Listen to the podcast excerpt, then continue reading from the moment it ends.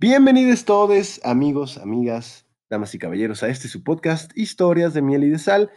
Mi nombre es Cristian Acero, dándoles la más cordial bienvenida a esta serie de narraciones acerca de la diversidad, el amor, la locura, la vida, la muerte y la tragicomedia de estar en este planeta llamado Tierra, damas y caballeros.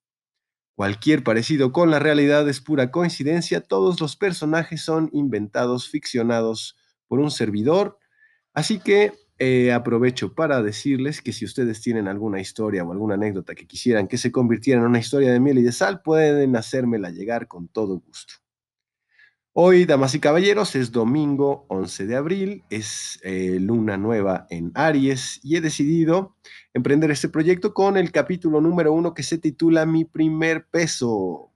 Es una historia corta pero sustanciosa que surgió en un taller de creación literaria impartido por mi muy querida Nancy García, quien está en aras de ser doctora y a quien con mucho cariño le dedico este primer capítulo. Esperando que lo encuentren de su agrado, damas y caballeros, aquí va eh, mi primer beso. Que lo disfruten. Corría el año de 1989. Habíamos dejado la Ciudad de México con la promesa de un brillante futuro para mi padre en la flamante empresa de autos japonesa que hoy rige en el estado de Aguascalientes, los salarios promedio y los días feriados.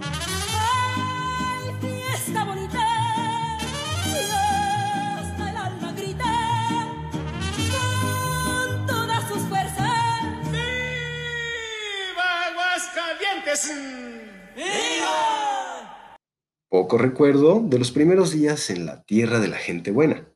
Pero con toda lucidez puedo decir que a la ciudad donde había nacido mi madre le faltaban árboles, edificios, autos y sobre todo árboles. Recuerdo con claridad mi primer día en el colegio marista. Qué orgullo el colegio católico. Para la familia de abuelo político del PRI, aquello era lo correspondiente. Para mí fue solo otro cambio abrupto en la larga cadena de cosas que cambiaban de un momento a otro. Casa nueva, ciudad nueva, escuela nueva y yo viendo asombrado a todos los niños que junto conmigo conformarían el grupo de preprimaria. El grosso de ellos lloraban lastimosamente víctimas de lo que mi mamá me definió más tarde como mamitis. Recuerdo con mucha alegría la primera clase de español. No sé qué tema estaríamos viendo, pero me viene a la memoria la expresión un chango y un pino. Un chango y un pino. Un chango y un pino. Ello me mató de risa. No entendía por qué, pero quizá fueron esas carcajadas las que hicieron que Daniel y yo nos volviéramos amigos. Daniel era un niño rubio y rollizo. Le contagié la risa. Ambos nos carcajábamos, no sé si por la imagen o por la fonética de un chango y un pino. Un chango y un pino. Un chango y un pino. El año siguiente, ya en primero, mi mamá se hizo de un trabajo y no podía pasar a recogernos a mí y a mi hermano. Y era precisamente la mamá de Daniel quien nos llevaba a casa. Un día cualquiera Daniel me invitó a comer a la suya. El hecho de que todos en su familia padecieran obesidad mórbida solo podía significar una cosa. Un festín sin precedentes de viandas deliciosas y grasosas todas para mí. En absoluto recuerdo lo que comimos, porque lo que pasó aquella tarde bajo la cama de los papás de Daniel nubló cualquier otro recuerdo de aquel día. Él tenía dos hermanos, uno mayor y otro menor, y después de comer decidimos jugar los tres a las escondidas.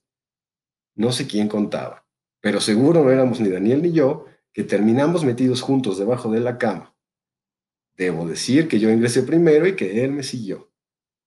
Al verlo ahí tan de cerca, no sabía qué sentir. Le pregunté qué quería y sin más me besó. La sensación fue rarísima. Recuerdo el calor de su boca y la humedad y el olor de su aliento. Recuerdo percibir con asco el sabor de las viandas grasosas de mediodía. Por mi cabeza creyente solo pasaba una idea. Pecado. Y se lo hice saber. Detuve el beso en seco y el contacto de su lengua con la mía. Sujeté sus cachetes rosados y le dije, es pecado. Salimos de debajo de la cama. Yo no sabía muy bien por qué, pero sentía que justo Dios era testigo de aquello y que por lo que me inculcaban en la escuela marista, seguramente besarse entre hombres era cosa del demonio. Fin.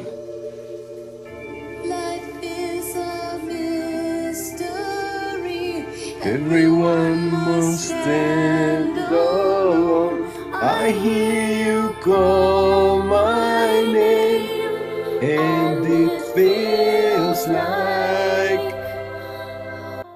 Damas y caballeros, esto fue mi primer beso, el primer capítulo de la serie Historias de miel y de sal. Déjeme brevemente platicarle. Historias de Miel y de Sal es un proyecto que surge en la ciudad de Puerto Vallarta, Jalisco, mientras vivía yo unos años de rockstar deliciosos que terminaron una crisis existencial eh, más allá de los precedentes. El proyecto tuvo que ser pausado, pero eh, me da muchísimo gusto retomarlo porque está lleno de historias maravillosas, vibrantes y punzantes y como dicen los folclóricos, donde duele, inspira. El podcast está, por supuesto, creado sin fines de lucro y, como decía en el primer bloque, cualquier parecido con la realidad es pura coincidencia. Todas las historias son ficcionadas por la pluma de un servidor. Y bueno, eh, aprovecho este momento para hacer un pequeño disclaimer. No tengo los derechos de las canciones eh, que estoy utilizando, pero creo que utilicé menos de los segundos establecidos. Espero no tener ningún problema al respecto.